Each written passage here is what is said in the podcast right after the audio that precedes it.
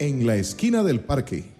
Muy buenas tardes, muy buenas tardes tengan todos ustedes, estimada radio audiencia de su programa En la esquina del parque, aquí en Centro 96.3 FM y también nos pueden, además de escuchar, ver ya a través de Facebook, en, Facebook Live, a través de la dirección Centro 96.3. Su servidor Aramis Vidaurre los acompaña hoy sábado, un lluvioso sábado 28 de septiembre o septiembre 2019. Em, para mí es un gusto volverlos a acompañar. Trato de acompañarlos cuando puedo, dos sábados al mes o a veces uno eh, o hasta uno por el tema laboral. Ahí coordinamos con Fernando Fait, nuestro compañero y director de este espacio. Así que mm, cada vez que vengo, pues eh, no solamente aprovecho el momento, sino también aprendo de las ediciones que, pues, que organizamos o coordinamos con nuestros eh, invitados. Y no solamente tenemos un diluvio el día de hoy, es sábado 28, a nivel atmosférico, a nivel de lluvia o aguacero cerrado en diversos puntos del país, sino que también a nivel político, ¿verdad? Por un par ahí de noticias ayer en la noche y hoy, hace algunos minutos, pues que también sacuden un poco lo que es la dinámica política o gubernamental en nuestro país. De esto estaremos hablando en unos minutos, además de, analizar un poco la coyuntura político, social y también legislativa con nuestros eh, invitados, dos expres, eh, perdón, exdiputados de la República. Eh, me refiero al doctor Sigifredo Aiza Campos, diputado por el Partido Liberación Nacional de 1990 al 94 y 2002 al 2006. También fue aspirante o precandidato presidencial eh, por el Partido Liberación Nacional. Y en unos minutos también nos estará acompañando eh, don Edgardo Araya Cibaja también eh, exdiputado de la República, eh, pero por el partido Frente Amplio, fue jefe de fracción y también candidato presidencial en las elecciones anteriores, ambos pues eh, invitados pues recurrentes ¿no? de, nuestro programa en la esquina del parque. Con ellos vamos a, conversar de la, como decía anteriormente, de la coyuntura político, social y también de lo que ellos mejor manejan, que es el tema legislativo qué, análisis, qué, qué, podemos hablar un poco de lo que es el acontecer legislativo, con la dinámica parlamentaria, con los proyectos que se discuten, qué características o qué tendencia eh, se logra identificar, ¿verdad?, en cuanto a, los proyectos de ley que se están discutiendo, ya sea a nivel de comisión o ya en el plenario legislativo. Así que con nuestros invitados, don, don Sigifredo Aiza y don Edgardo Araya, estaremos eh, conversando en esta edición 28 de septiembre 2019. En la esquina del parque. Regresamos a esta edición 1538 de su programa En la esquina del parque. Hoy su servidor Aramis Vidaurre, acompañándolos em, en esta tarde, como decía anteriormente, lluviosa.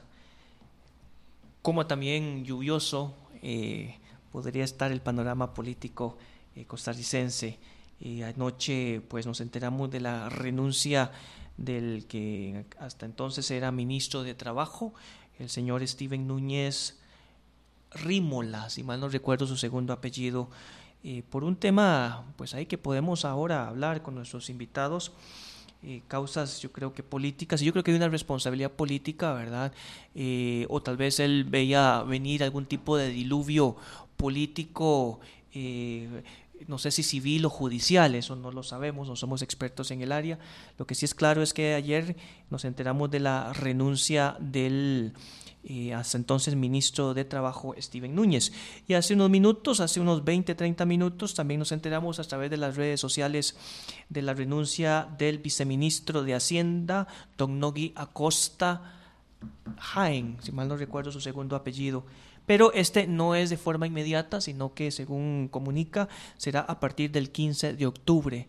Habrá ahí un tema ahí de transición con la ministra de Hacienda y, y su reemplazo.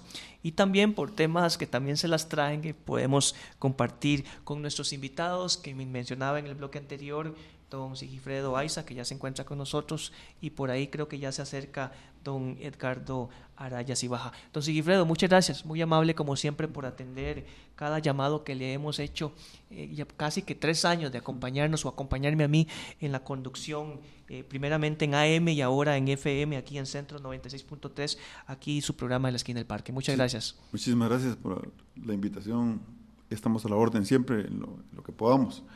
Y, bueno, sí, usted tiene razón que la realidad es que eh, los meniones se están viniendo también desde el punto de vista político. Eh, me parece que lo del viceministro de Hacienda era casi insostenible. Es decir, usted no puede, usted tiene que predicar con el ejemplo, sino eh, de, la credibilidad es nula. Sin embargo, en el pasado, don Sigifredo, eh, recordamos casos también dentro de funcionarios de Hacienda o de otros funcionarios de gobierno que también tenían enredos eh, eh, con temas de Hacienda, pero no renunciaban, ¿verdad? Estaban más pegados a su, a su puesto que, que, en este caso don, don, Nogui, don Nogui Acosta. Pudo haber habido presiones o un tema también, no, bueno, tal vez no, no, no, sea conveniente la palabra que iba a usar, pero no sé si es decencia eh, eh, política o responsabilidad, dado que es un ministerio que nos está exigiendo desde entrada en vigencia del llamado plan fiscal, pues que nos pongamos al día, que cumplamos con nuestra responsabilidad, pero parecía que uno de sus eh, funcionarios no lo estaba haciendo.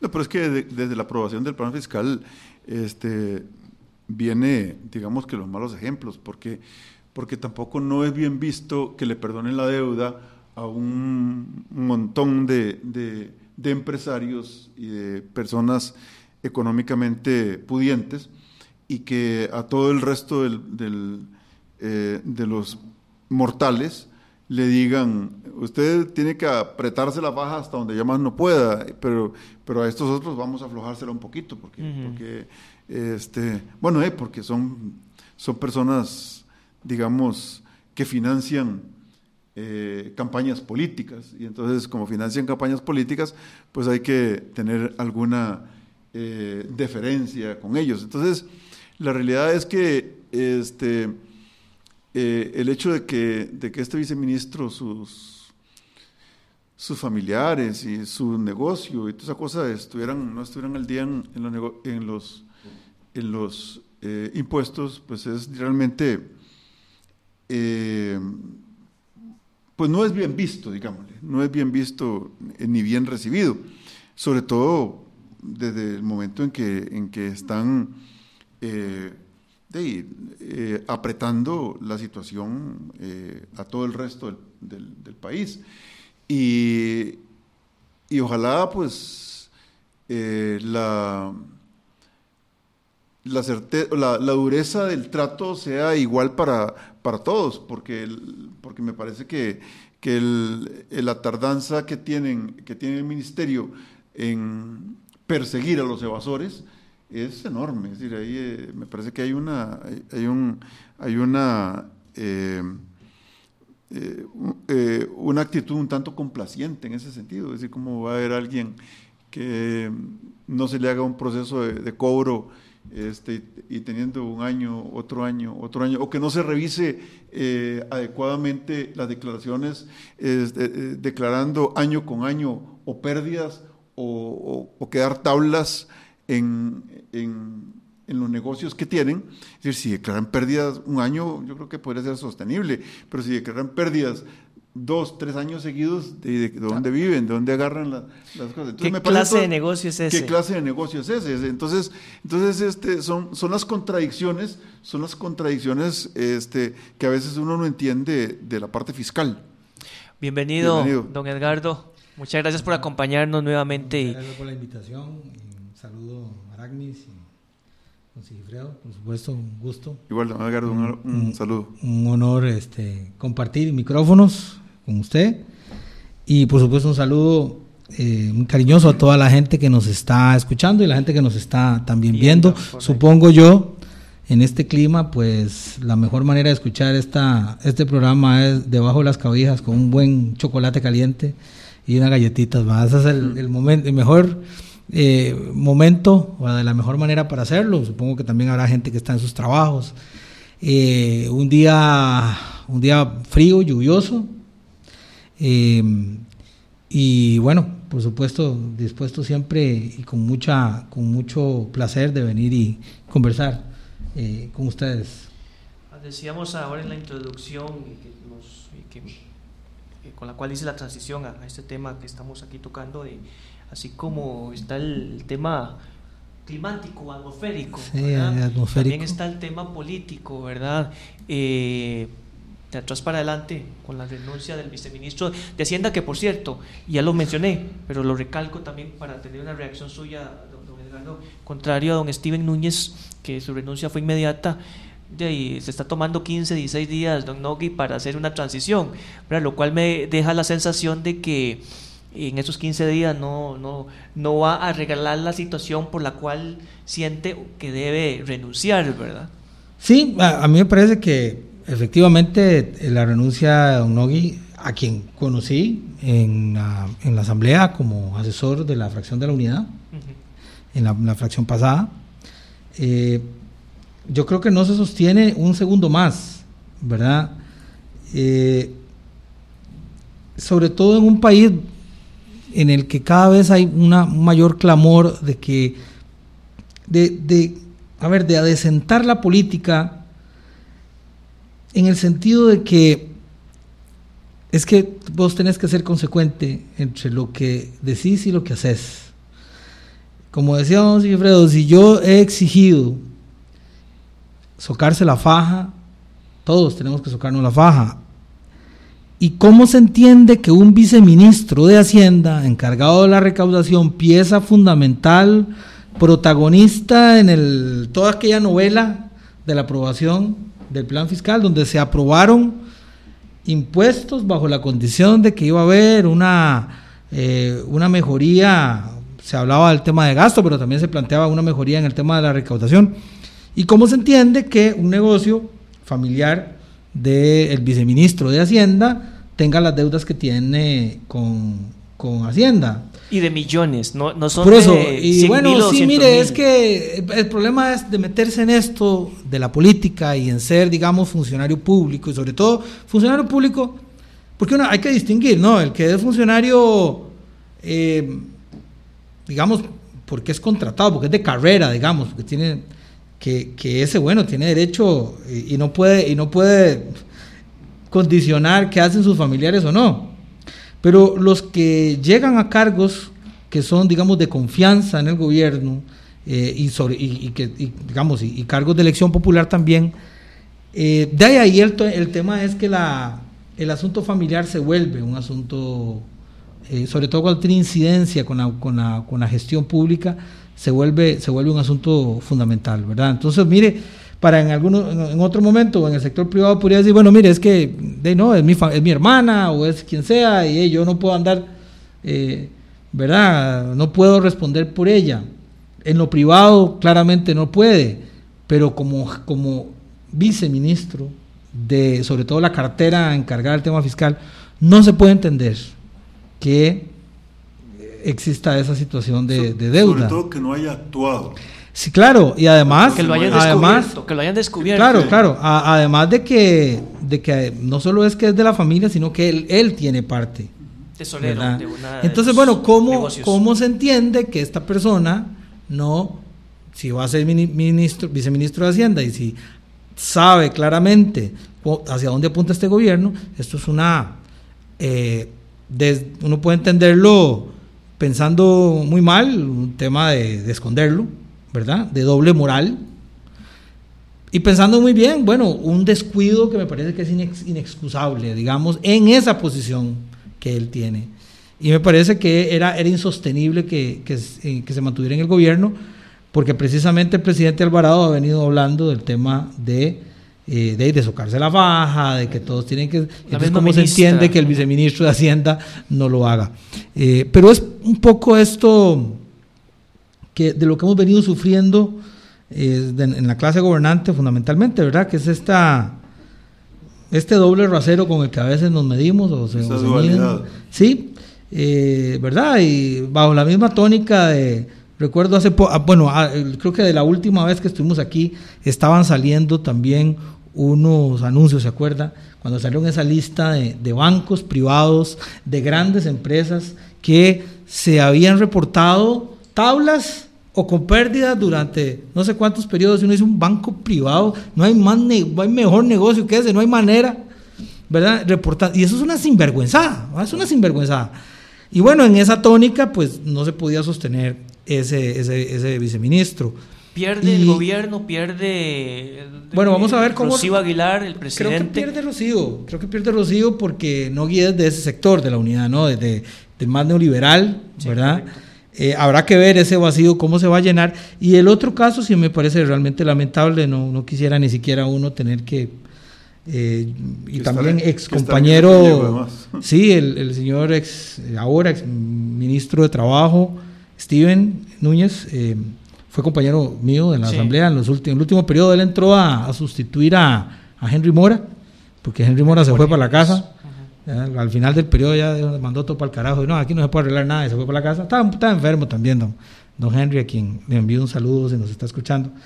Em, y bueno, tuve la oportunidad de conocerlo, una, una muy buena persona, víctima de una circunstancia, bueno. De la prisa. Sí, y bueno, a ver, el, todos estamos en la carretera, estamos expuestos a que una situación tan terrible como esa suceda. Eh, ahí el tema es, creo que... ¿En qué circunstancias se da creo la que se da muerte? ¿verdad? Creo que se da una yo, lo que creo, yo, lo, yo, lo, que creo es que este, este tema, digamos, es, es bastante difícil eh, de de comentar, porque eh, existen, es decir, familias dolientes. claro, y Entonces, este, la realidad es que en esto, una vez yo le oí a alguien decía que, que ante la muerte el silencio es lo que priva. Y, y me parece que, que, sí, que bueno, es lamentable esto y, y, que bueno, que, que, Dios los reconforte a todos, realmente, porque ahí bueno, por tiene que estar reconfortarse a, a, a, la, a la familia que perdió a su, a su, este, a su hermano, a su papá, o a su, hijo, a su hijo, este, a su familiar en general, y la familia este, que está a la par de, de, la otra persona, que también me parece que, que deben de estar también sumamente afectados. Ah, es que yo, yo eh, en esto, eh, ¿qué le digo? Yo preferiría guardar silencio en esa. Sí, sí, sí. Eh, no, no, y es una cosa que está muy, muy fresca y por supuesto que en este momento eh, es, es, ese respeto que debe, que debe mantenerse. Sin embargo, a ver, lo que yo creo es que yo, aunque no hubiese, aunque no hubiera algún trasfondo adicional, ¿verdad? Porque bueno, finalmente la persona que fallece, fallece en el ejercicio de su cargo. Correcto. ¿Verdad? No estaba tampoco. La, la discusión es, bueno, tenía que estar, ir para donde iba o no. Eh, pero bueno, no hubiera pasado o si hubiera pasado en otras circunstancias, eso nunca lo sabremos, ¿verdad? Lo que creo es que el señor eh, exministro, bueno, yo, yo es que en mi caso me hubiera pasado una cosa parecida y aunque no hubiera ese trasfondo que ahora iba a mencionar, yo creo que no, uno no puede hacerle, seguirle, o sea, es un golpe muy, muy fuerte. Muy fuerte. Y yo creo que no, ni siquiera es capaz de continuar haciendo las labores. Creo que hay que dar ese, sí, ese espacio. Es, es ese eh, eh, conjunto, ¿verdad? De, de, situaciones que mezclan lo político y la parte humana, no solo la parte del, del, oficial de tránsito. Y, y, aquí esto lo digo con, con, con, la responsabilidad que debo tener en esto, eh, porque ¿quién está pensando el ahora exministro. O sea, tiene que también golpearlo en la parte humana. o sea, es cierto que hay un entorno político de decir, bueno, eh, por qué efectivamente el oficial de tránsito estaba en ese momento cumpliendo el deber en ese momento, ¿verdad? Y las circunstancias que lo llevaron a él estar en ese, en ese lugar, ¿verdad? Que para muchos nunca debió estar, pero eso ya es, es otro tema y yo no sé si cabe, cabe algún tipo de indagación o, o, demanda civil, no lo sé, eso ya es un tema de ustedes los, los, los, los, abogados. Pero, pero, pero no podemos dejar de lado... Muy, muy reciente, muy temprano para plantear eso, pero sí creo que había un tema de bueno, ¿podía el señor ministro pedirle o no pedirle la colaboración al, al, al funcionario. Bueno, es que fue a los jefes del funcionario realmente. bueno, y la discusión también, la, la, versión que le dio el ministro es que también, pues, la persona, pues, eh, colabora, digamos, eh, también hay una, un ánimo de, colaborar, ¿verdad? Eh, aunque ustedes han visto eso de no hay cosa que moleste más a la gente que estar uno sufriendo en una presa y pase, pase alguien escoltado quitándose la presa. ¿ah? Es que esa es la, la, eh. perdón si me permiten decirlo, pero esa es la ligereza, digamos, con que también en redes sociales en las últimas horas, pues se ha dado e, ese tema, ¿verdad? Nadie está pensando ni en la familia del, del fallecido y, o en la parte humana del, del eh, eh, de, Steven Núñez, porque alguien puede haber dicho, o yo precisamente, era insostenible, renunció por responsabilidad política, o renunció porque humanamente no podía seguir. Yo creo que por las dos. Yo, yo, no podría. O sea, yo no podría. No podría porque no tendría la cabeza ahí. O sea, es una situación tan, tan especial y, tan, y que requiere como tanta concentración, no sé, ¿verdad? Eh, o tanta frialdad. Claro, o sea que simplemente es un momento de la vida cuando hemos perdido, los que hemos tenido, hemos tenido que pasar por eso de perder un, ser querido muy cercano. Eh, y uno simplemente no tiene cabeza para nada más. O sea, hay un momento de la vida, hay un tiempo en el que uno no tiene cabeza para nada más. Entonces también es hasta un asunto de responsabilidad. ¿Cómo voy a seguir yo ¿verdad? con este asunto entre manos, tratando de ver, de, acercarme a la, familia de Oriente, etcétera? Lo que, lo que esté pensando, que no, no sabes probablemente ni siquiera qué hacer, ¿verdad? porque es también ese, ese primer impacto. Estamos en el primer eh, impacto. Y entonces, bueno, yo creo que es que también por eso fue un tema de, decirle, señor presidente, es que consígase alguien que, que, tenga cabeza en este momento para, para pensar en, en, gobierno, porque yo no lo tengo, digamos. Sí, porque ayer cuando me entero o leo eh, ya en la tarde-noche de la situación, eh, de la muerte del oficial de tránsito en el cumplimiento de, la labor, de su labor, eh, lo primero que se menciona eh, y no sé si, si mal no recuerdo, hubo un par de notas en ese sentido, es que el ministro de Trabajo nunca se bajó del carro. Entonces, claro, eso también genera una eh, cierta sensación de, frustración, de enojo y de cólera, pero otra vez, dentro de la responsabilidad que podamos tener aquí los presentes, eh, es que podemos decir, no lo sé, que esto estaba en shock, o sea, que cómo, cómo reaccionar, eh, eh, ¿verdad? Eh, pero nadie está pensando en esa sí Tengo, tengo una queja, obviamente con todo el respeto también a la, libertad de prensa, pero a mí me parece que el titular de la extra es lamentable, ¿verdad? El que vi un día ahora hace poco, ¿verdad? es como eh, el titular es eh, funcionario fallece y ministro no se baja el carro. Exacto. Ese, es el titular. Entonces, no me pareció eh, soñarlo. ah, no, no, no. A mí me parece lamentable por una sencilla razón. La, es muy probable que él no se haya bajado por dos situaciones. Primero, porque en ese, ese impacto. Yo, yo, desconozco el detalle de cómo se da el accidente, pero hay un tema incluso de seguridad. Seguridad es un ministro de gobierno. De Estado, claro. ¿Verdad? Es un ministro de Estado eh, supongo que la misma gente que va con él es que le dice, no se baje, o sea, quédese aquí, espérese a ver, esperemos a que las cosas se, aclaren un poco, ¿verdad? Eh, porque a veces uno no sabe cómo van a... decir, hay una serie de situaciones que más bien, es que no sé, es que a veces eh, bajarse el carro a qué, digamos, para que, para que lo atropellen él también. Mm, es, como muy a la ligera. Sí, sí, eh, señalar que es que no se bajó. Yo creo que hay un tema de seguridad y un tema, sí, efectivamente, el shock. Probablemente claro. no, no se podía bajar, o sea, ¿verdad? Eh, eh, y en cuanto a esto, el tema también, que hay que mencionar el tema político, pues es claro que Steven Núñez pues, representaba dentro de la em, hegemonía o el cuerpo que acompañaba a, don Carlos Alvarado como parte de su gabinete, él, para él, por tema también de juventud y de, y de, y de compartir de compañeros en el Partido Acción Ciudadana, pues eh, también pierde una, una pieza eh, eh, importante me imagino que para él, ¿verdad? Ya el tema de qué habrá hecho don Steven Núñez como ministro de Trabajo, ya bueno, ya ese es otro tema, ¿verdad? Pero, pero el tema de que pierde una figura también el, del gabinete de don, don, Carlos Alvarado. Sí, cae, caen dos figuras, mm, dos, dos cargos que están en situaciones centrales en este momento, ¿verdad? Ambos. Recuerden, de eh, ser ministro de trabajo en este gobierno y en las condiciones, digamos, de agitación social y, y laboral, todo, todo claro, Eh, o sea, es un trabajo que, que, no es cualquiera, digamos, que lo puede, que lo puede asumir, sobre todo la, la, interlocución con los sindicatos en momentos en que, en que está muy deteriorada esa, esa relación eh, y toda, toda esa enorme precarización laboral que existe en el país Notamos casi un 50% de la población económicamente activa que está en algún grado de informalidad. ¿verdad? Se requiere una, digamos, una pieza que tenga, que tenga legitimidad, que tenga peso. Y que tenga conocimiento. Que tenga conocimiento. Que tenga conocimiento. Además que, que tenga liderazgo.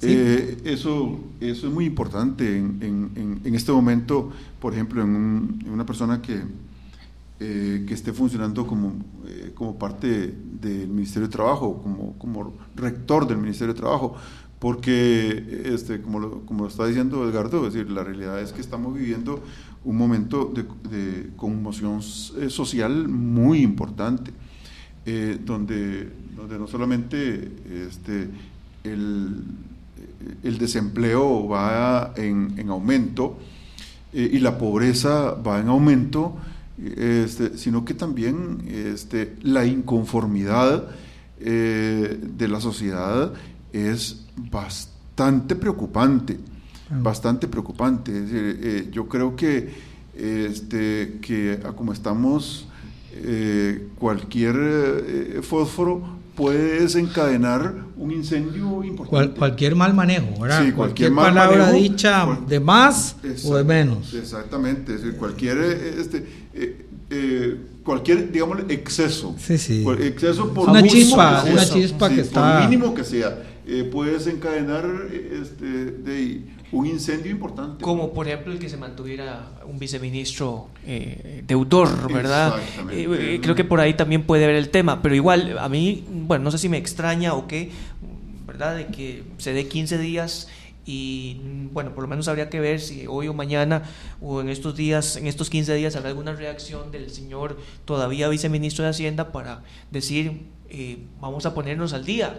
¿Verdad? Pareciera que mm, eso es lo que uno como ciudadano eh, eh, esperaría dentro, sí, sí, hemos hablado de un ministerio que nos está pidiendo que nos mantengamos durante en regla el tiempo que se mantenga va a ser una, una piedra en el zapato para el gobierno, o sea, una una excusa permanente para seguir atacando al gobierno. Yo más bien que no sé por qué eh, el presidente no, no, le, no le dijo que mejor se fuera de una vez. O sea, eh, porque bueno, es decir, si renuncia además es porque admite entonces que tiene responsabilidad política. Dentro del tema del control político, diputados, eh, deberían o estarían los diputados hoy, entre unas horas, pidiendo la, digamos, la salida inmediata. O sea, no esperar ni tres, ni una semana, ni 15 días, sino irse inmediatamente. Pues yo no sé si... Yo no sé si, si ¿Usted lo haría, don Sigifredo? Eh, sí, pero parece que para eso se necesita autoridad moral para hacer, para hacer una cosa de estas.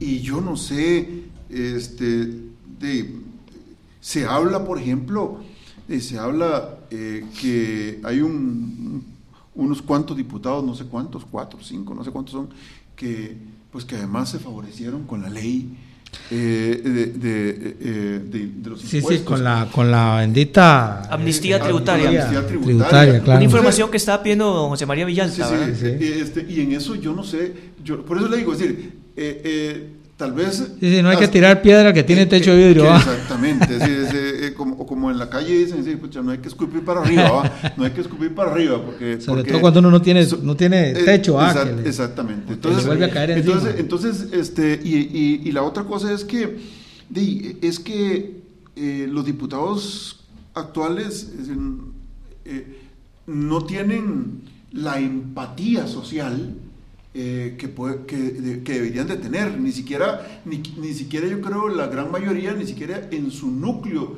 de acción, de donde vienen. Eh, este, la realidad es que yo, yo este, creo que deberían de ser un poquito prudentes, también los diputados en ese sentido. Eh, sin embargo, de la parte del control político, pues ahí hay alguna gente que podría exigir, que podría exigir lo que, lo que usted está este, sugiriendo. Sí, sobre, sobre todo cuando, cuando hay digamos, cuando ha habido discusiones como el tema fiscal. O sea, es que no, no fue poca cosa lo que pasó en la Asamblea y, y, muchas de las, de, las, o sea, de las circunstancias en que se dieron eh, o en las condiciones que, se, que pusieron algunos diputados que para aprobar los impuestos era una serie de, de, situaciones que tenían que darse. Claro, y el tema de gasto y el tema de recaudación. Eh, en el tema de gasto, por ahí van haciendo algunas cosas, pero en el tema de recaudación, eh, de ahí siguen debiendo y el viceministro sigue debiendo. Y seguirá debiendo, parece ser. ¿Verdad? Entonces, bueno, el asunto es em, que le da, o por lo menos en eso, no sé si tendrán techo de vidrio o no, pero les da, aunque tengan techo de vidrio, les da, les deja abierta esa posibilidad para que durante las dos semanas que quede Don Nogui, pues tengan la excusa para estar permanentemente Una ventana golpeando y distrayendo de otros temas habría que ver la fracción de la unidad. Yo quiero ver la fracción de la unidad, eh, cuál es la actitud que va a tomar. Eh, porque la, fracción de la unidad ha sido una de las más eh, activas, digamos, en el tema de que hay que controlar el gasto, que el tema de los impuestos, ah, ah, pero fue así como, ¿verdad?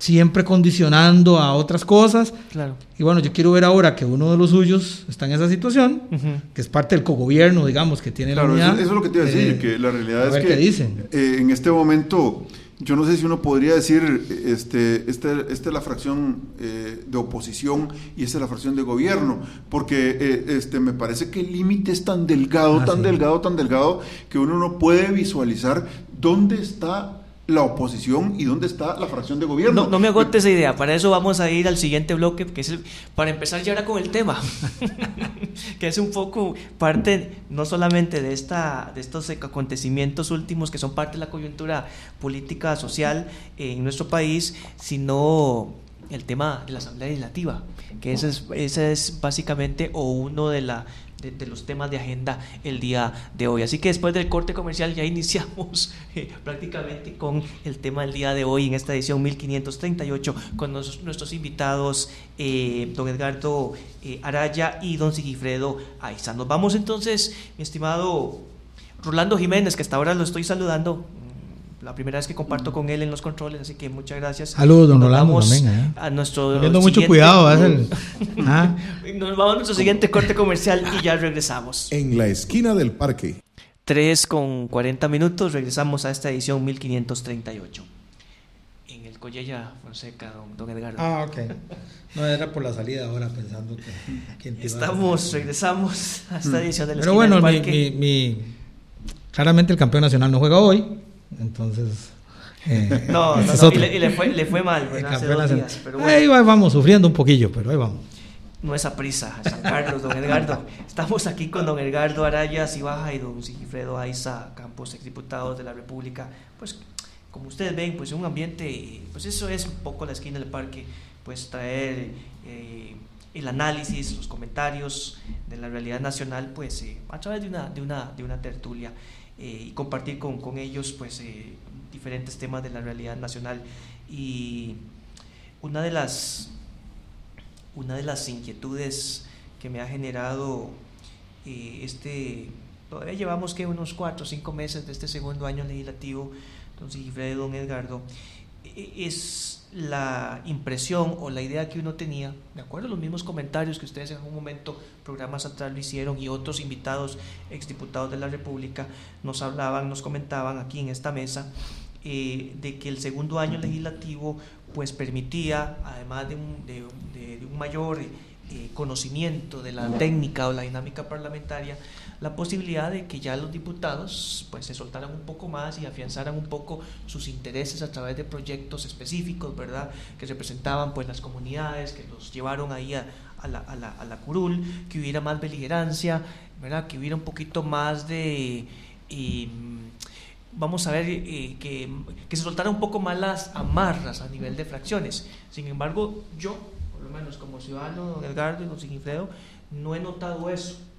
Eh, es decir, todavía siento que eh, los diputados están todavía amarraditos a sus fracciones, que no digo que sea malo ¿verdad? Pero sino, sino más bien al tenor de esta expectativa que uno tenía, ¿verdad? De lo que representaba un segundo año en la Asamblea Legislativa, sino que uno, como decía anteriormente, eh, eh, ve más bien que todo lo contrario, siguen las fracciones a lo interno como muy amarradas, eh, de pronto hasta muy silenciosas ante algunos temas y la dinámica parlamentaria, y qué bueno que así es, pero también tal vez, tal, vez a nivel de, de, control político o de dinámica parlamentaria a la misma vez, pues eh, eh, también requiere o sugiere que también haya esa eh, posibilidad de discusión de beligerancia. Bueno, pero ¿Qué, está pasando? No, pero es que, es que yo le voy a comentar eso. Es que la beligerancia en control político tiene que concordar con la beligerancia en este en la discusión de los proyectos de interés nacional. Es decir, tiene que ver una cosa con una cosa tiene que ir amarrada con la otra. Es decir, usted no puede llegar y levantarse en el plenario legislativo y echarse un discurso en contra de la eh, eh, del rumbo social que lleva el, el, gobierno, para poner y a la hora de la discusión de los, de los proyectos de ley, es decir, eh, muy como ovejas eh, a, aceptar sin discutir o con la mínima discusión un proyecto de ley que va a afectar directamente a, los, a, la sociedad. Este, yo hago este comentario porque, porque, bueno, una de las cosas que, que, a mí me incomoda es incluso hasta los que, hasta los diputados que se dicen eh, que no están de acuerdo con un proyecto de ley X. Si usted, se, si usted fija, se fija, Ricardo, y, yo fui diputado de oposición eh, las dos veces, y, bueno, y usted, usted también fue diputado de oposición. Es decir, yo me acuerdo que yo agarraba un proyecto de ley y decía, no, mire, yo no estoy de acuerdo con esto. Yo no estoy de acuerdo con esto. Eh, me parece que podría votarlo si se cambia esto, esto, esto, esto y esto. Pero esos cambios que yo, que yo, que yo pido, los plasmo emociones y los discuto y los peleo y los, eh, incluso en alguna medida, hasta eh, ejerzo presión a través de más mociones este, para que lleguemos a los acuerdos que yo quisiera llegar. Cuando uno, y, en esto no quiero decir que es que, eh, es que vaya a hacerse la voluntad mía, no, es decir, porque cuando uno entra en un proceso de negociación, en un negocio, eh, en una, en una, en una cuestión de esas, usted tiene que, es un estira y encoge, usted afloja un poquito y el otro afloja un poquito y se puede llegar a algún acuerdo. Pero es que eh, a mí, por ejemplo, me extraña los que han votado negativamente los, los proyectos polémicos, y le podemos decir, eh, no les conozco ninguna emoción. Es decir, no, no conozco que hayan, que hayan hecho el esfuerzo, el, el, esfuerzo por variar algo y el esfuerzo. Vea, por ejemplo, yo digo, yo nunca estuve de acuerdo con, con los carretillos de emociones que llevaba el movimiento libertario. Pero bueno, el movimiento libertario decía, esto no pasa si va así. Y se llevaba un carretillo de emociones. Y, y, y este, ¿y qué, qué hacía? Eh, a, ¿A qué obligaba? Bueno, a retomar cosas. Sí, sí. ¿Ves? Este, perdón. No, no, a, mí me parece, no sé, Fredo me, me, corregirá si no, por lo menos desde la experiencia de él. Yo siento que es que además eh, esta Asamblea Legislativa es atípica. O sea, es muy difícil eh, medirla con, con, los parámetros de otras asambleas legislativas por, por cómo se dio la, la, A ver, la situación en la que electoral en la que llegan los grupos políticos que hoy están representados en la asamblea. Es decir, ¿cuál es la agenda de casi la mitad de ese parlamento? La agenda, digamos, la, traían una única agenda. Estamos hablando de que casi que eh, lo que hoy es Restauración y Nueva República, que entre los dos hacen, es la segunda, era la segunda fuerza política eh, en, en la asamblea es una segunda fuerza que uno dice, bueno, ¿qué agenda planteaban? Aparte de su discurso anti, anti matrimonio igualitario, que fue lo que los catapultó los puso ahí. El discurso anti, anti aborto. Vea, que las discusiones que hay en la Asamblea Legislativa eh, eh, tienen que estar rescatando el tema de ver el, el- el- el tema del aborto terapéutico. Se sacan a cada cierto tiempo el tema pro vida y el antiaborto cuando nadie está hablando del tema de aborto. Pero, pero de una u otra manera son representativos, o sea, los llevaron la sí, gente claro, que no, los yo no llevó estoy o la negando, ciudadanía. yo no estoy negando que lleguen ahí porque, mm, digamos, para defender esa agenda. sí, pero es que es- esa, esa gente es la que menos hay en el país, ¿me explico? Pero es que, pero es que este, yo, Digamos, siento, yo ya- siento que en la parte, per- perdóname, yo siento que en la parte hay cosas en que, to- en que la gran mayoría de la Asamblea Legislativa coincide. Es decir, eh, si usted me dice en la parte, eh, eh, digamos, en el rumbo económico, eh, yo no veo ninguna Ah, diferencia. es que a, a eso iba, Yo no veo ninguna a eso iba, a eso iba. eh, entre el PAC, la unidad, lo que dicen que es liberación Sí, sí, nacional, sí, sí. y No, no. incluso hasta, lo- hasta los cristianos. Sí, sí, es que, es que tal Eh, vez eh, el, el asunto es que no terminé, o sea, la idea, yo planteaba el que no tenían agenda, porque en realidad su propuesta electoral se basaba en un tema de eh, antimatrimonio, era un, no, matrimonio gla- eh, igualitario era básicamente, como ya eso se les acabó, porque ahí todavía tratan de rescatar, sacan otro proyecto para volver al tema de uniones civiles, y cuando ya es un asunto que ellos mismos saben que es un asunto que ya está Resuelto. resuelto, ya está zanjado, Eh. ¿verdad? Entonces ahora voy a buscar cómo hago para levantar el tema de aborto cuando nadie está hablando de avanzar en, en temas de aborto, digamos, ¿verdad? Solo el tema de la norma, la norma técnica. Pero, y entonces lo utilizan esa como su caballo de batalla porque saben que es ahí donde pueden volver a aglutinar a su gente.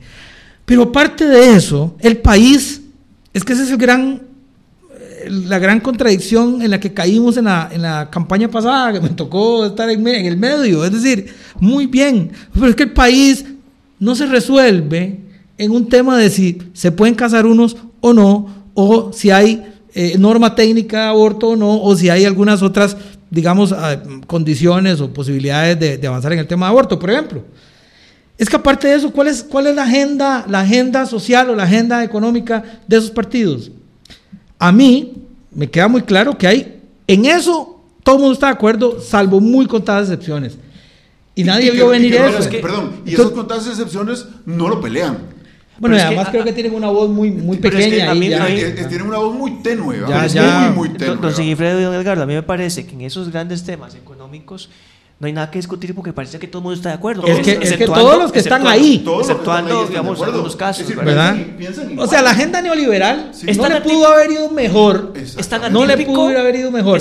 Porque se ocultó, mejor. se, claro, se ocultó esa, esa agenda en, en- en el ruido del tema de, de, de- Del- de- de- de del gays o no gays, del el matrimonio igualitario, Y ¿no? nadie cuestionó, ni nadie planteó cuál era la, la agenda económica de... Que yo creo que es que no tienen. eh.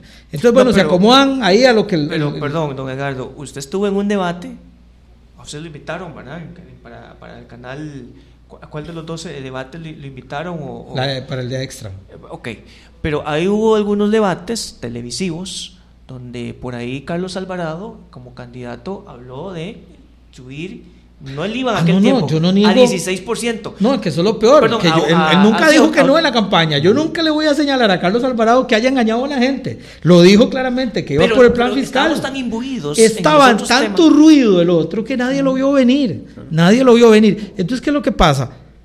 Llegó por, por- por una casualidad. Yo creo que eso, eso fue un tema, digamos, de, de- de azar, ¿verdad? Me parece.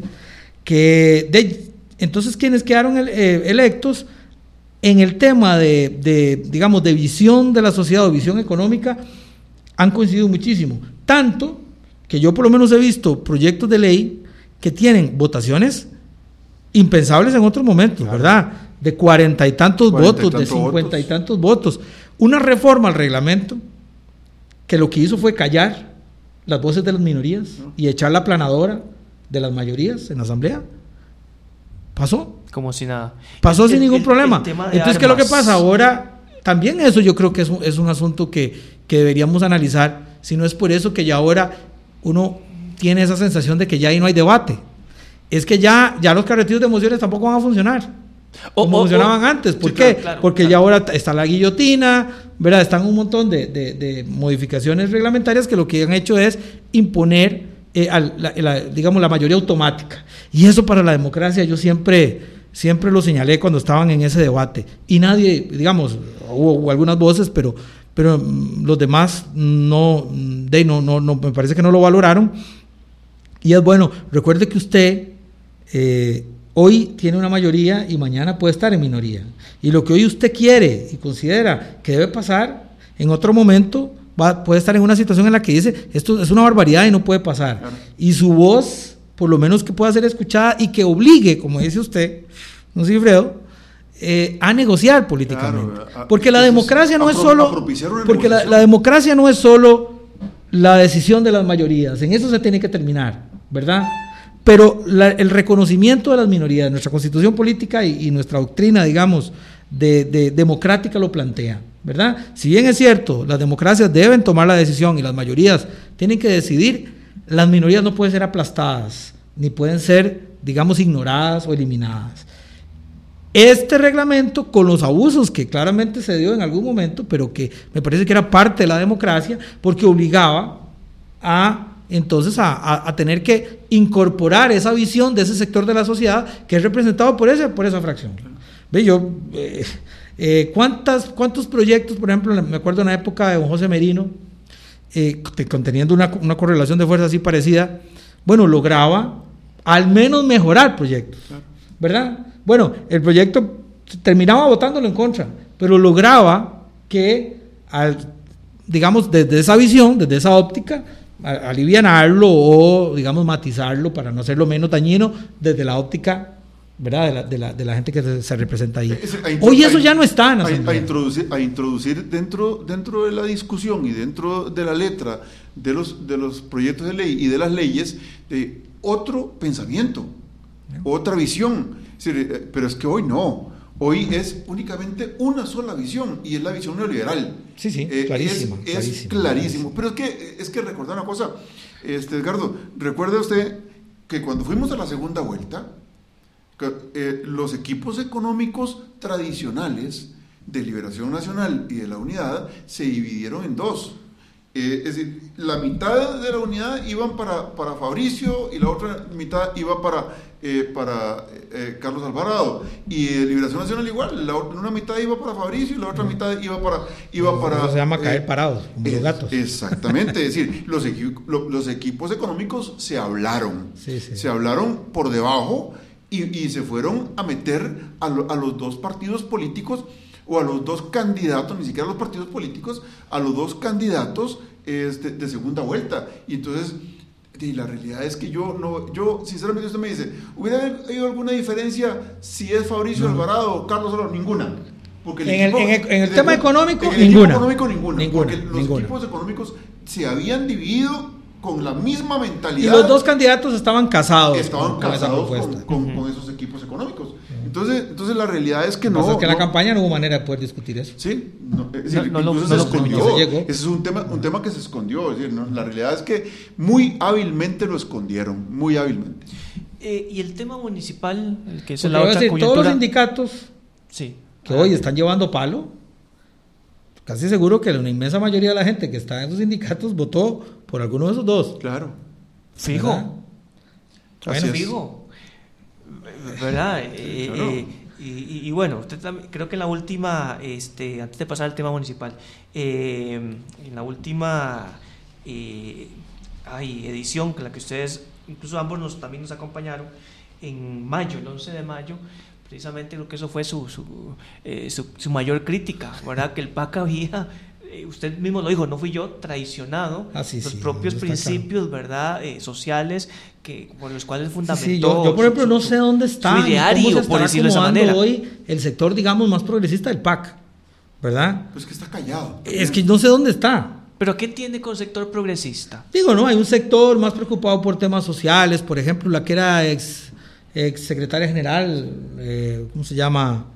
Eh, bueno, que era, fue secretaria general durante todo el La- la periodo que fue- pasado. la que era jefe de fracción después del. No, no, no, no, no, no, la, la secretaria general del Bolaños. PAC. eh, sí, Margarita. Bolaños era, ¿O era Margarita. la presidenta? Margarita Bolaños. Margarita Bolaños, eh, Margarita Margarita Bolaños. Bolaños, que tenía un. Era, era reconocida, digamos, por su raigambre social y sus posiciones. No sabemos, no, Bueno, nada. no sabemos es que ni está cuestionada. voz. Es que está cuestionada. Acordemos el tema, todo el tema de contratos. Sí, ¿verdad? sí, pero bueno, pero esos contratos son de más atrás, no de este periodo. Pero Lo igual las- decir las- es que, las bueno, estamos mencionando. También, también sea una razón. Lo que quiero decir es que ese sector que uno veía, El llamado digamos, PAC, progresismo, digamos, ¿verdad? Dentro del PAC, hoy simplemente o está acomodado en algún, en algunas cu- eh, puestos ahí de gobierno y tratando de sostener, no sé, eh, es difícil porque uno también echa de menos alguna voz disidente, ¿no? Una voz Claro. de alguien que diga, oiga, PAC, aquí, aquí Pero- hay un pero- sector. pero- pero porque, es que, porque es que yo creo que incluso hasta el fundador de, de ese partido eh, este, es, comulga con las con las con la corriente económica que nos está Sí. que nos está eh, este, gobernando es decir yo yo no lo veo eh, eh, bueno yo, yo siempre he creído que eh, su, su discurso moral eh, fue el que digamos que lo que lo hizo Catapultó, eh, claramente. sí sí el- el- el- el que lo hizo amalgamar cosas pero me parece que, este, que en la parte económica yo no le veo ninguna diferencia a lo, que, a lo que se está haciendo en este momento. Es decir, además, por lo menos, él no lo ha manifestado. Y creo que tendría alguna voz para decir algo, porque Claro, tampoco él, claro. Es decir, él en algunas ocasiones, en Otón, en la asamblea, por ejemplo, como fue compañero mío también, tenía, digamos, algunas objeciones a la agenda neoliberal pura, pura y simple, digamos, esa que impulsaba la, la- digamos, la- la- los grupos clásicos, ¿no? Pero bueno, yo por lo menos mi impresión es, oyéndolo en algún momento, es como que claudicó, ¿verdad? No, y Epsi en Campbell, determinado momento. Epsi Campbell, que fue compañera mía también en la Asamblea Legislativa, es decir, eh, alzaba la voz por, por eh, de la parte social, de donde ella venía, eh, porque ella venía de, de- de- de esa, de esa estructura eh, de las organizaciones sociales. Eh, y, el- y ahora la veo Bueno, Sí, sí. también otra por razones obvias, me parece, don Gifredo, todo el cúmulo de cuestionamientos, ¿verdad? Que se le, que, que, que se le achacan, ¿verdad? Que eso tal vez puede Sí, ha tenido- ha tenido que bajar Igual que el- don bajar el perfil, ¿verdad? ¿verdad? Que don Pero Otón don en este momento el rol de él es buscar eh, créditos, ¿verdad? Por eso, Préstamos, pero a ver, eso es todo. es, es claudicar, es claudicar a la voz que se ganó durante tanto tiempo es. para, dar- para dar créditos. O, para, Sí, sí, sí, o sea, uno dice, O- o yo lo oí en algún momento decir, alguien más tiene que asumir esto, como diciendo, ya yo Cumplí. hice lo que hice, dije y dije, aquí nadie me hizo caso, ahora a ver quién agarra esto. Entonces, yo pienso que hay un, un sin rumbo del PAC. eh, y en general eso genera un enorme desconcierto, y ha generado un enorme desconcierto en la parte más, digamos, progresista de esta, de esta sociedad que, que- que estamos pasando por situaciones, yo siento, buscando nuevamente cómo aglutinarse cómo encontrar otra vez el camino. Cuatro, permítame, cuatro de la tarde, estamos en esta edición 1538, su servidor Aramis Vidaurre, con don Edgardo Araya y don Sigifredo Aiza.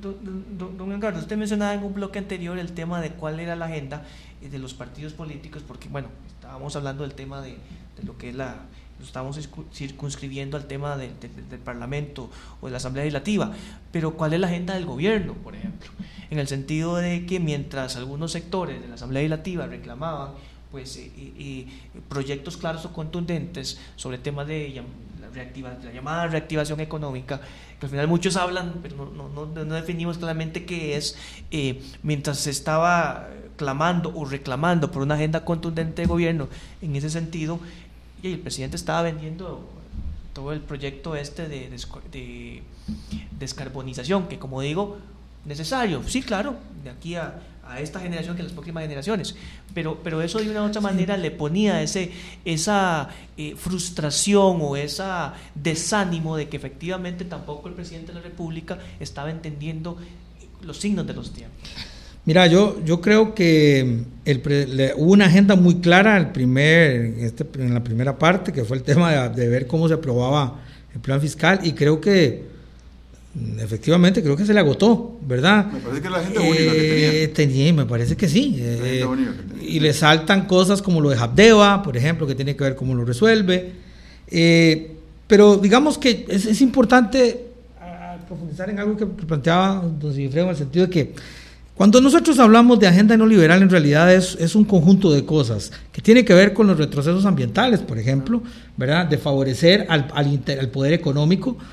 Eh, y, y vea, ahora estaba, mientras ustedes hablaban, recuerdo, ¿cuál es? Hay una, hay una queja grande ahora. ¿Hace cuánto estábamos esperando la lista, eh, el, el, tema de, los, de cómo evitar la, el tema de los paraísos fiscales, ¿verdad? Para evadir, para establecer condiciones para evadir, eh, para evitar que se van la, los eh, impuestos. Hasta hace poquito, después de, de, todo lo que se aprobó el plan fiscal, hasta hace poquito el Ministerio de Hacienda emite una serie de condiciones debilísimos y se quedaron por fuera un montón de cosas. Entonces uno dice, es que, claro, de él, que es que si yo ocupo favorecer a los, a los, a los grandes tagarotes, a los que tienen que ver este, cómo ocultan su riqueza, de, entonces yo no tengo problema de apretar al que, al que no tiene y mandar a, a, a cobrar IVAs y, y, subir en renta a los trabajadores, porque la renta se la subieron a los trabajadores, sí, claro. ¿verdad? No a las grandes empresas. Hoy se paga más renta proporcionalmente a las personas trabajadoras. ¿Verdad? La, lo, lo, el tema de las personas, eh, digamos, del sector de personas jurídicas, digamos, que reciben ingresos, ese no se modificó. Entonces, claramente, el diseño de la reforma económica está para favorecer a los grandes intereses a costa de, del resto de la gente. Y uno lo confirma una vez y, una, y, una, y, y otra vez, ¿verdad? Eh, como, por ejemplo, no se hace nada con el tema de ilusión y evasión. Eh, milagrosamente ahora y fue un asunto que se aprobó en la campaña, en la asamblea pasada, el registro de beneficiarios finales, que a la gente le está doliendo mucho la cabeza, ¿verdad? Ahora. ¿El de qué, perdón? El registro de beneficiarios finales, que está todo, un, todo el, el dolor de cabeza ahora de inscribir, de subir la información al Banco Central donde los, los propietarios de las, de las sociedades... Los accionistas. Eh, los accionistas. Sí, el registro, registro de beneficiarios sociales. Están pidiendo una, una eh, ¿cómo se dice? Una pausa. Una, lo, una prórroga, porque están, prórroga. Ya, ya eh, están eh, de, este, sobrepasados.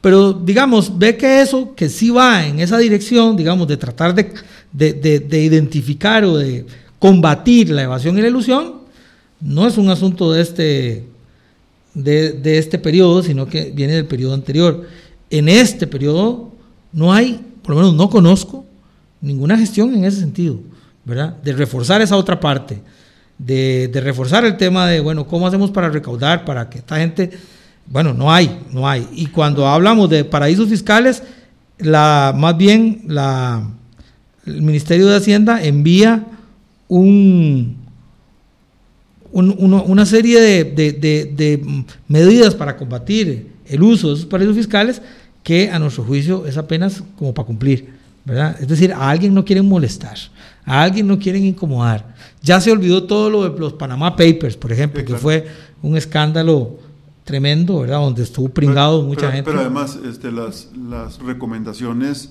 dadas de la Comisión de Panama Papers, este, el, la gran mayoría están, bueno, todas creo, que están siendo este, engavetadas de tal manera que, que no hay ningún interés en, en, eh, este, en combatir la ilusión de, de, eh, de, la que somos objetos en este momento en el país.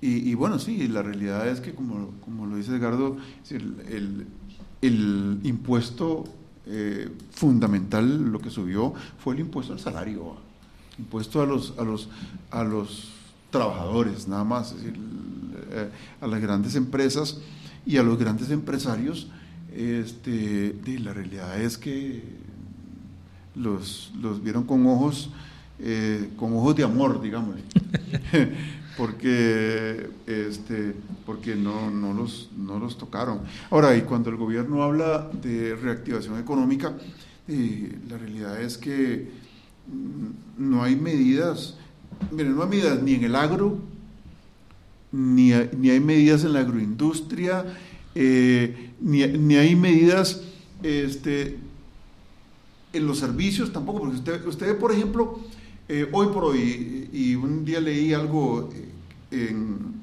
de San Carlos, este, que, los, que hay un montón de, de, negocios que cerraban en, San Carlos. Este, alguien ma manifestaba yo no me acuerdo si en redes sociales o donde, este, la molestia o la, o la, o la preocupación de que eh, los grandes, o, es decir, que un montón de negocios pequeños estaban cerrando en la zona de, de San Carlos.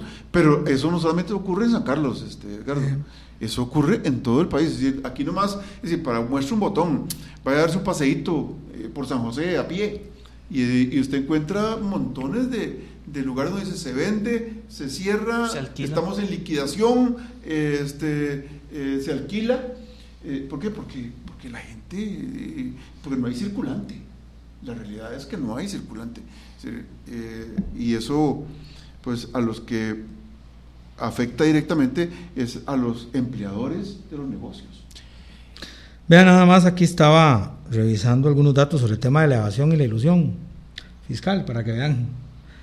Eh, más de 533 mil millones de colones se escapan hacia paraísos fiscales para evitar pagar unos poquitos, que son los que tienen la capacidad de hacer eso, para evitar pagar poco más de 160 mil millones de colones de impuestos. Y ese hueco, entonces lo, lo, intentan tapar, lo están tratando de tapar con la pequeña empresa, con las personas trabajadoras, y entonces se da lo que, lo que planteamos Sigfredo, o sea, no, no da, no da, no da. Y mientras a otros, unos cuantos, con el que este gobierno y la mayoría inmensa de esa Asamblea Legislativa, con honrosísimas excepciones, está casado es con este, con este modelo, ¿verdad? Con este modelo de, eh, de que favorecer la reactivación económica entendida no como, como tratar de darle condiciones al pequeño y mediano, para, sino de facilitar el, soltarle más aún a los grandes, para que hagan lo que les dé la gana y así pueden generar algún tipo de empleo. Pero además, ¿cuál, cuál empleo estamos, cuando el 60%, el 60 del, del, empleo en Costa Rica lo da, lo da la, pequeña, la pequeña empresa costarricense. Es cierto, eh, las, eh, las empresas transnacionales dan empleo de, digámosle, de alta eh, tecnología y de, y de intelectualidad. Este, pero la realidad es que la pequeña empresa costarricense es la que, la que sostiene o ha sostenido. son intermediarios muchas veces de productos y servicios de las grandes empresas. Exactamente. y, y, ahora, y, ahora es, esa, esas empresas están siendo, digámosle, las agarradas del pescuezo, si usted me permite, me, permite el, término, este, y, y las están ahogando, las están ahogando. 4 con 23 minutos de la tarde estamos aquí con don Sigifredo Aiza, eh, el que no es diputado, por aquello de la aclaración, ¿verdad? Eh, y don eh, Edgardo Araya. Que tampoco es diputado. que no es diputado. que quieran regresar, bueno, yo eso no lo sé, y eso lo veremos después, si están en en su proyecto de vida más, más adelante. Tema municipal, que también quisiera tomar o retomar no, tomar más bien, no lo, no lo he tocado en ninguno de los bloques anteriores, porque también parte de esas sospechas o inquietudes de, por qué todavía eh, eh, no hay eh, ese sentido de beligerancia o de reacomodo dentro de las de, de la, lo que es la, dinámica parlamentaria, es decir, que hayan más figuras que sobresalgan eh, como una voz de oposición o que estén golpeando la mesa ante, ante algún proyecto o, que no mocionen, ¿verdad? Como, como lo mencionaban aquí don Edgardo y don Sigifredo en un bloque anterior, tiene algo que ver el tema municipal.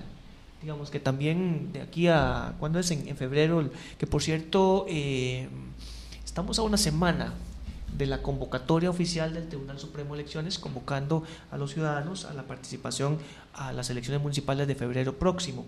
y puede ser también un, un, un, factor que mantenga a muchas figuras de estas políticas o legislativas pues sosegadas, calmadas. Obviamente hay un tema ahí de deuda política, ¿verdad? De acceso. Hay un tema ahí también de, que hay figuras eh, aledañas o en el entorno de muchos diputados que también van a, quieren llegar, ya sea como regidores o alcaldes, en las próximas elecciones municipales. ¿Cómo, cómo lo interpretan ustedes? Por ejemplo, a nivel de Frente Amplio. Es que a mí no me... Ojo, que, ojo aclaro, de todo lo que ha hablado don Edgardo, no le he mencionado nada del Frente Amplio hasta ahora, ¿verdad? Eh, ¿verdad? Eso para que vean que lo que necesita, que, que le invitamos a don Edgardo, pues para que hable del, del acontecer político. Vea, yo es que más bien podría interpretarlo distinto, es la oportunidad de diferenciarse, ¿verdad? O sea, usted me lo plantea en esta, en esta digamos, en, en- en este sentido. Sospecha. Que la, si usted plantea su tesis, que es ese silencio o esa cuestión como, como pacífica, Sí, sí. responde a intereses electorales de cara a las municipales.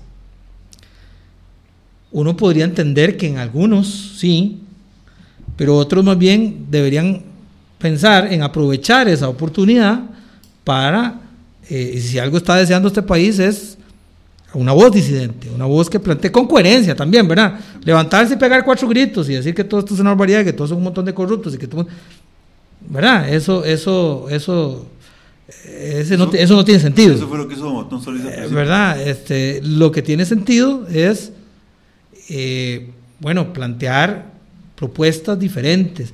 Y creo que en el tema municipal, más bien, yo creo que más bien tiende a exacerbar algunos conflictos, más que otros. Pero vea que están recurriendo al tema que monopolizó las elecciones nacionales. ¿Usted cree que es casualidad que ahora aparezca a pocas semanas de la, del arranque de las municipales proyectos que tienen que ver con reducir otra vez el tema de condicionar el tema del matrimonio igualitario? ¿O es que usted cree que los diputados que están planteando esta, este proyecto para crear uniones civiles en personas del mismo sexo y no matrimonio, a pesar de la opinión consultiva de, la Corte y a pesar de que ya la Sala Constitucional lo dijo, ¿usted cree que esa gente son tan requete, que, que ni siquiera leen para darse cuenta que ese proyecto no va para ningún lado? Todos lo saben perfectamente que no va para ningún lado, pero lo hacen porque es su caballo de batalla. Eso les aglutina y les jala votos. Entonces, más bien espérese, que yo creo que esto va a profundizarse de nuevo por ahí. Y vea que ya están con el tema de la norma técnica y el aborto y volvemos y van a volver esos temas recurrentes. No van a ser los económicos otra vez. ¿Verdad? Por lo menos, ah, ojalá que en algún momento alguien lo plantee, Ni pero pareciera, pareciera que otra vez eh, sacan rápido el expediente este de el tema provida o no provida y, y esto amenaza con que otra vez esos sectores minoritarios de la sociedad van a ser otra vez eh, la carne de cañón y van a ser otra vez el objeto, digamos, eh, para jalar agua hacia, su- hacia sus molinos. ¿En qué está pensando el Frente Amplio entonces? Que ojo, no sé si usted lo que vaya a decir eh, representa el pensamiento del, de la Bueno, agrupación no, lo que o es puedo lo decir, suyo eh, lo que puedo personales. decir es porque obviamente lo conozco, conozco un poco más, no estoy directamente involucrado en la dirección nacional, eh, digamos, de mis, mis obligaciones eh, no, no me lo permiten estar tan, tal vez La, la operación Eh, arroz y frijoles, dice usted. Sí. Pero digamos que sí le mantengo el pulso y sí, y sí mantengo, por supuesto, cercanía. Y lo que se está proponiendo es eso, por eso se hablaba de, la, el lema del Frente Amplio en esta campaña municipal va a ser eh, con las comunidades, ¿verdad? Se eh, ha hecho un esfuerzo por buscar gente que sea luchador social, luchador comunal, esa persona que está eh, ahí cuando, cuando hay que defender a la gente de la tarifa de bus que se le salió muy, muy cara, o, el mal servicio de buses, o que se está contaminando un río, que se comete una injusticia, y son los que están ahí de primero tratando de ayudar a la gente que le va mal en las comunidades. Digamos, es, es una apuesta diferente, pero igual, aquí eh, lo que quiero decir es que vamos a ver si lo, se logra posicionar otro tema Pero es diferente, que, pero es ¿verdad? que, eh, Eh, ese, es- ese es mi, mi- mi punto, que por más que uno quiera, hablemos de otra cosa, hablemos de eh, cómo vamos a hacer desde los cantones para fortalecer, por ejemplo, la pequeña y mediana empresa, o para fortalecer el tema de la organización comunal, para darle, por ejemplo, oportunidades a las madres, eh, a las mujeres jóvenes que tienen hijos, que puedan tener redes de cuidado eficientes para poder ir a trabajar o buscar trabajo. Ese tipo de cosas yo no sé si vamos a tener la posibilidad de plantearlo en una campaña electoral o vamos a volver a lo mismo, ¿verdad?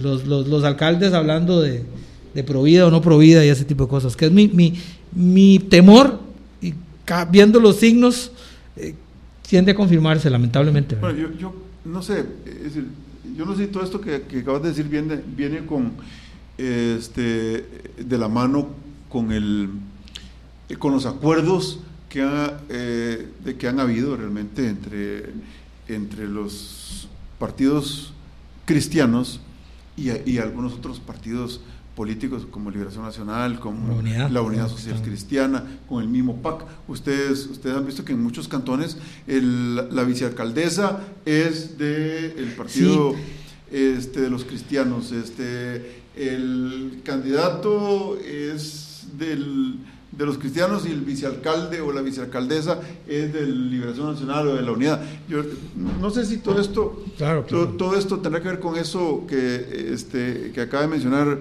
este, don Edgardo, pero ah, hay otro, hay a mí por lo menos me parece, eh, y esto, en esto, tomando lo último que dijo este, don Edgardo, este, en alguna medida, en alguna medida, las decisiones que la gente toma a nivel cantonal tiene mucho que ver con la figura de la persona que está al frente. Sí, es otra lógica, es otra dinámica. se lleva a cabo en otra, eh, en otra dimensión, en otra lógica, como dice este, don Ricardo, eh, aunque en otros, en otros lugares no.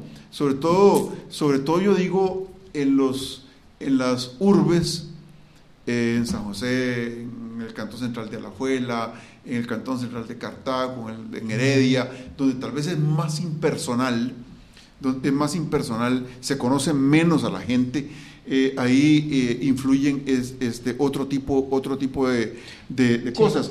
Pero los cantones del área rural, de afuera, si me parece que es más la visión de persona.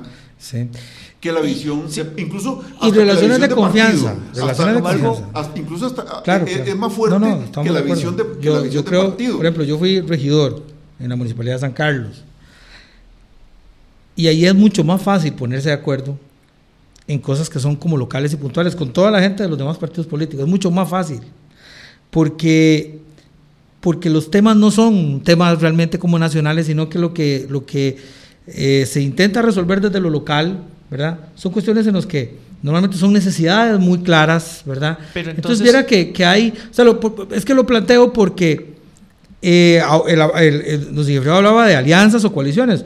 y, y, van a haber coaliciones, no, van a haber coaliciones de derecho, ah, de hecho. Y, también de hecho y también alianzas. Lo que quiero decir es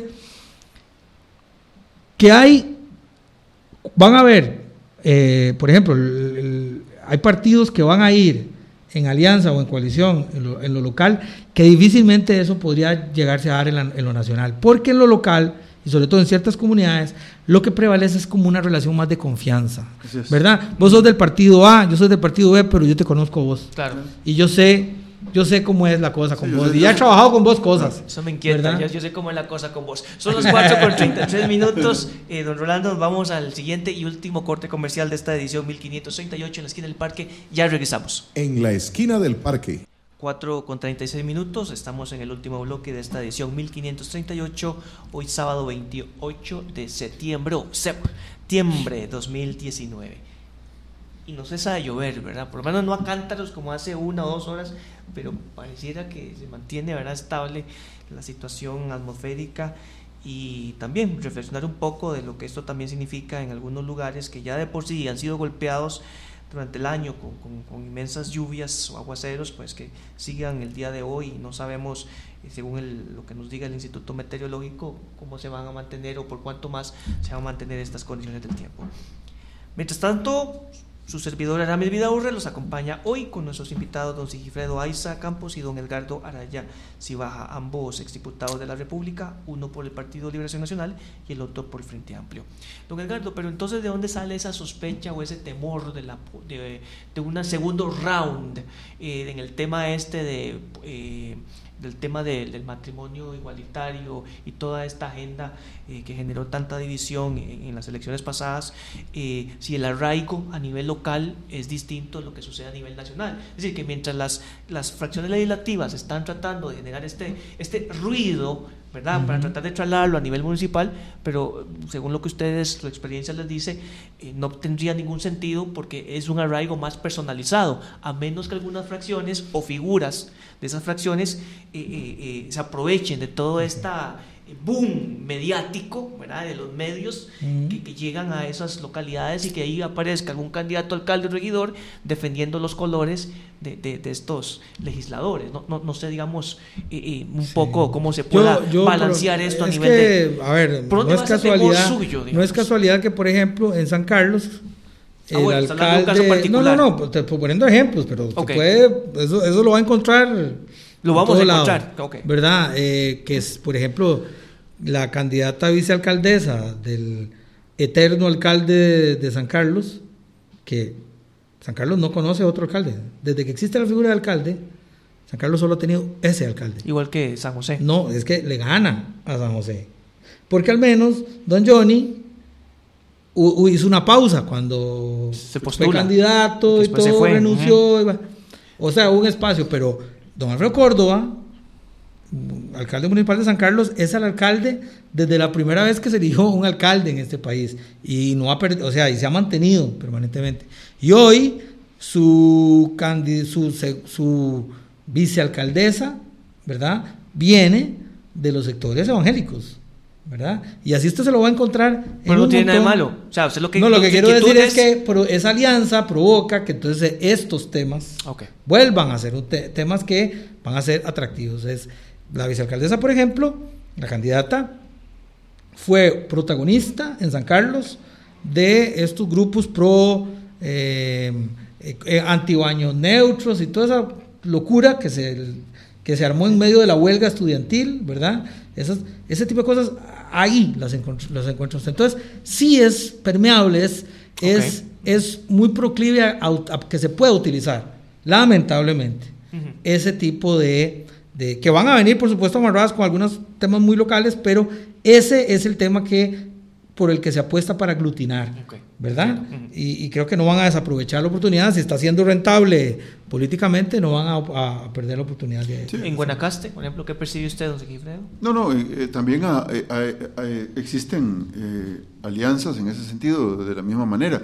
Este, no solamente en, en Liberación- con Liberación Nacional, también con la Unidad Social Cristiana y, y- y con la gente, en alguna medida con la gente del PAC.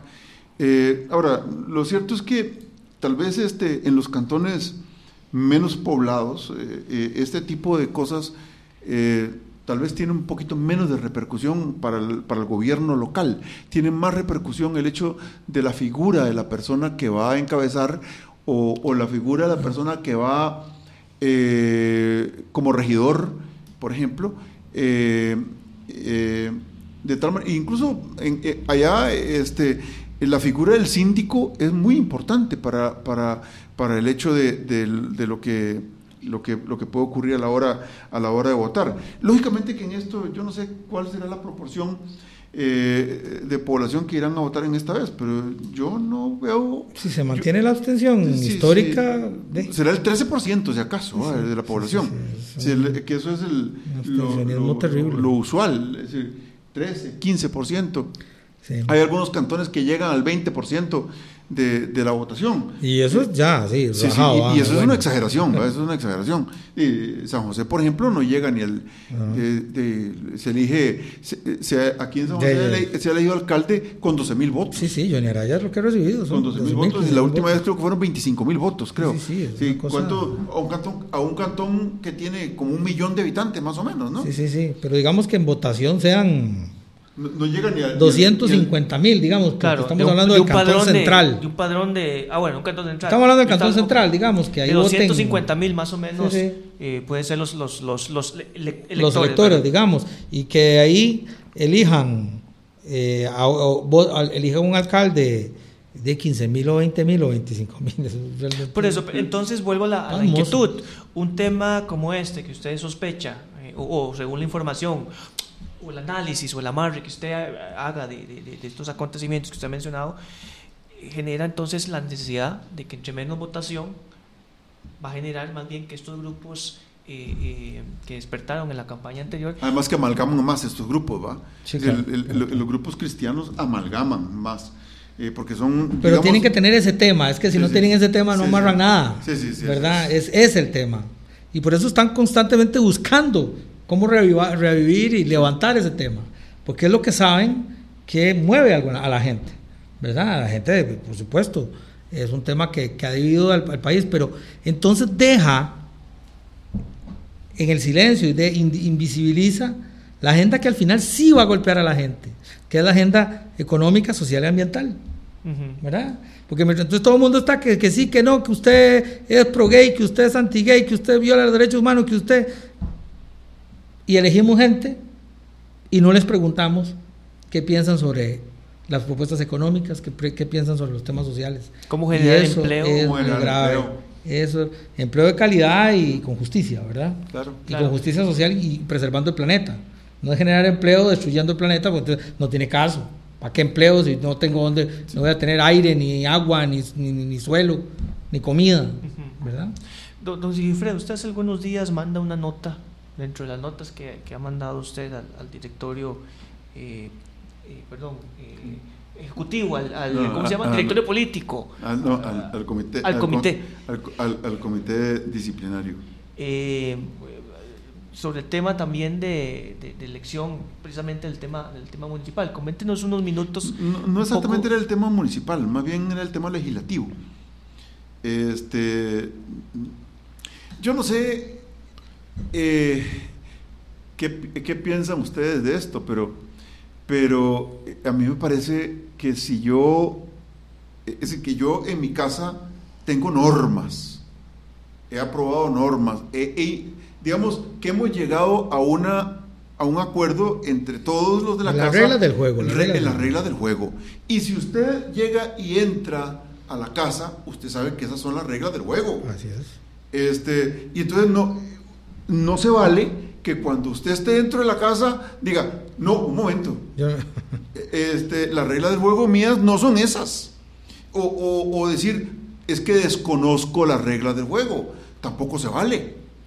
Entonces, eh, lo que yo estoy reclamándole a, los diputados actuales es que han desconocido los principios y estatutos partidarios. Exactamente, las reglas del juego dentro de la casa, lo que está escrito dentro de la casa. Y, bueno, vamos a ver qué, qué, dice el Específicamente por la aprobación de la ley de fortalecimiento de las finanzas públicas. Y, la, y la ley que regula, que entre comillas, regula las huelgas. Darle seguridad eh, eh, jurídica. que da seguridad jurídica a las huelgas. La ley Mordaza. La ley Mordaza. No sé, qué te parece, no, te, no sé qué te parece a vos, este, Edgardo, eso, pero me parece un atropello. Es absoluto. Un atropello absoluto, a la libertad. Es decir, porque yo tengo derecho a manifestarme. ¿Cómo que no puedo hacer una huelga política?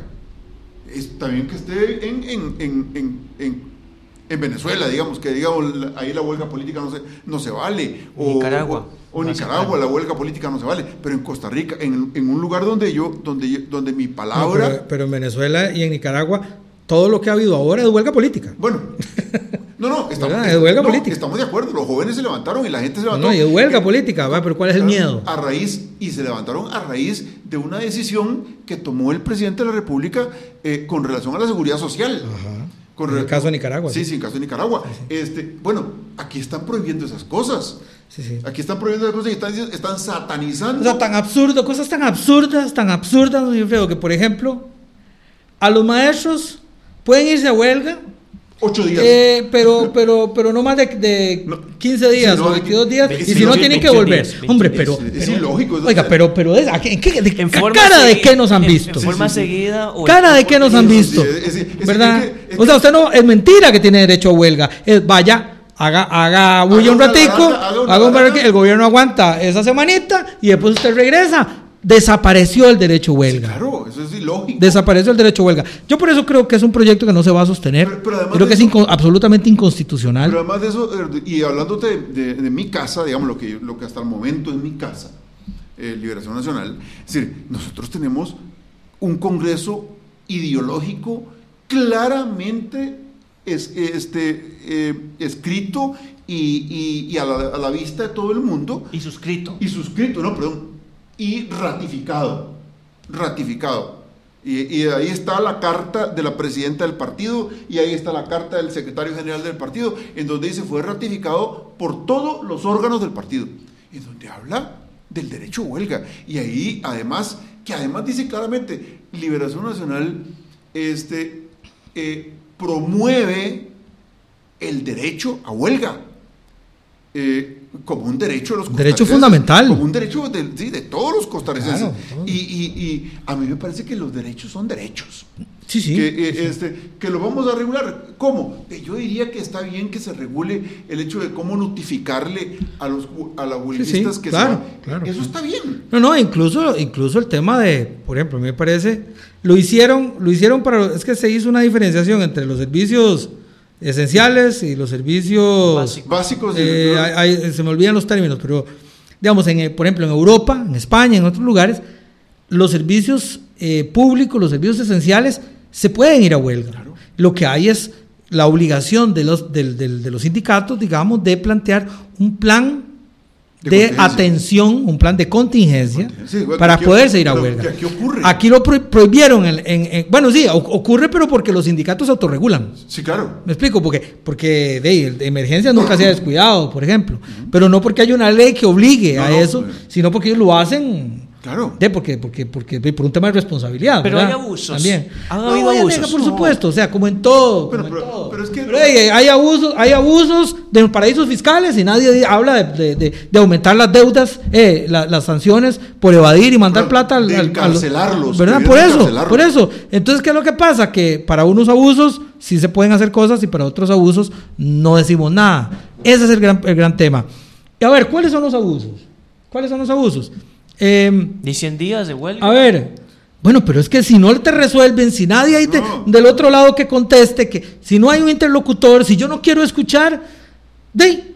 Entonces Pero vamos a en última- huelga. en Distinto es, Aramis, por ejemplo, don Cifreo, que yo pueda aquí entrar a analizar sobre un tema si hubo error o no estratégico en cuanto al manejo del conflicto y el manejo de ir a huelga. Yo creo que ellos, los sindicatos, con todo el respeto para la autonomía sindical, creo que eh, es- se equivocó la estrategia de utilizar la huelga como el, como el primer, eh, como, como la primera acción. Cuando Pero la huelga, es de ul- los es el último grandes, recurso. digamos, a ver, los veteranísimos, eh, personas que han tenido dirigentes sindicales, eh, señores ya grandes de esto, tal vez de, de- de- de luchas históricas de los 70 que, que he podido, tenido el honor de escuchar y te lo dicen clarito.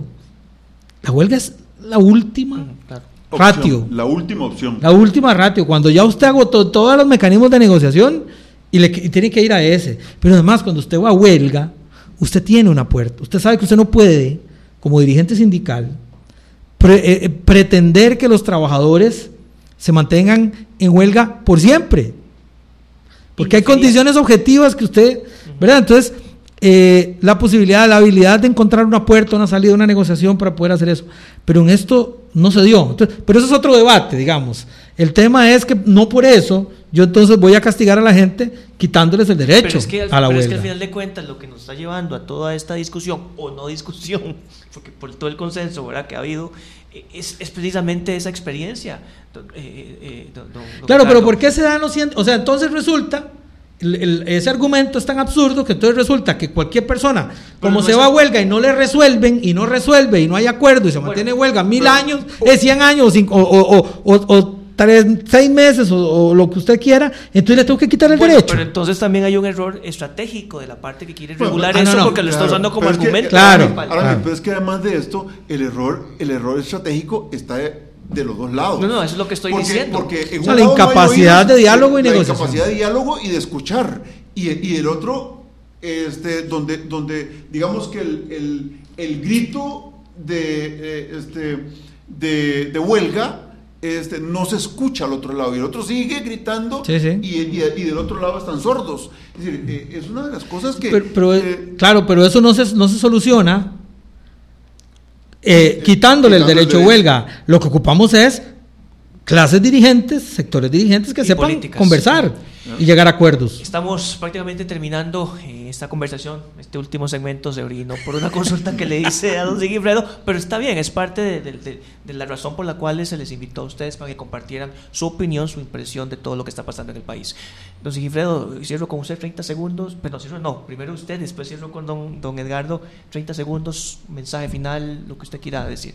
Bueno, tal vez eh, 30 segundos. vale, la, vale la pena este, recalcar eh, el hecho de que nosotros estamos en este momento viviendo una situación eh, social convulsa que los gobernantes eh, y los legisladores deberían de tomar en cuenta eh, y verlo con lupa realmente. aquí cualquier fósforo puede hacer un incendio que no se que sus, consecuencias no se sabe cuáles pueden ser.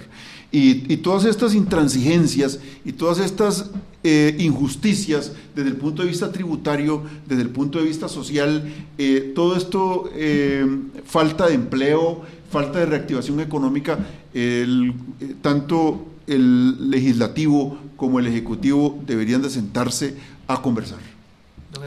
Bueno, no, no, más bien muchísimas gracias, Aragnis, y un gusto de nuevo compartir con los Alfredo, siempre es un gran placer. Bueno, decirles que este país tiene enormes retos, eh, es un país que está dividido por, por razones equivocadas, pienso yo, y esa división invisibiliza los verdaderos temas, ¿verdad? No es que no, es que no sea importante el tema de, de los derechos humanos, y, sí, pero el problema es que darle solo énfasis a esos por encima de otros derechos humanos, como es el derecho a un trabajo digno, como el derecho a un ambiente sano y ecológicamente equilibrado, como el derecho a ejercer eh, la democracia en el país, no solo electoral, sino la democracia entendida como la libertad de expresión y el derecho a organizarme como trabajador para hacer valer, digamos, para mejorar mis condiciones. Eh, esos grandes temas hoy están ocultos, se impone una agenda privatizadora, una agenda que lo que hace es concentrar cada vez más la riqueza en unos cuantos y apostando por una agenda de producción que lo que hace es destruir el ambiente. Y a eso tenemos que ponerle mucha atención y no dejarnos distraer por otros temas que me parece que son artificiales esas discusiones. Le agradezco a ambos y esperamos compartir más, más adelante. Don Rolando Jiménez, muy amable, muchas gracias en los controles para que esto saliera de la mejor manera. Su servidor era Vidal, agradeciendo su atención. Hasta la próxima. Gracias. Gracias, hasta luego. Muchísimas gracias.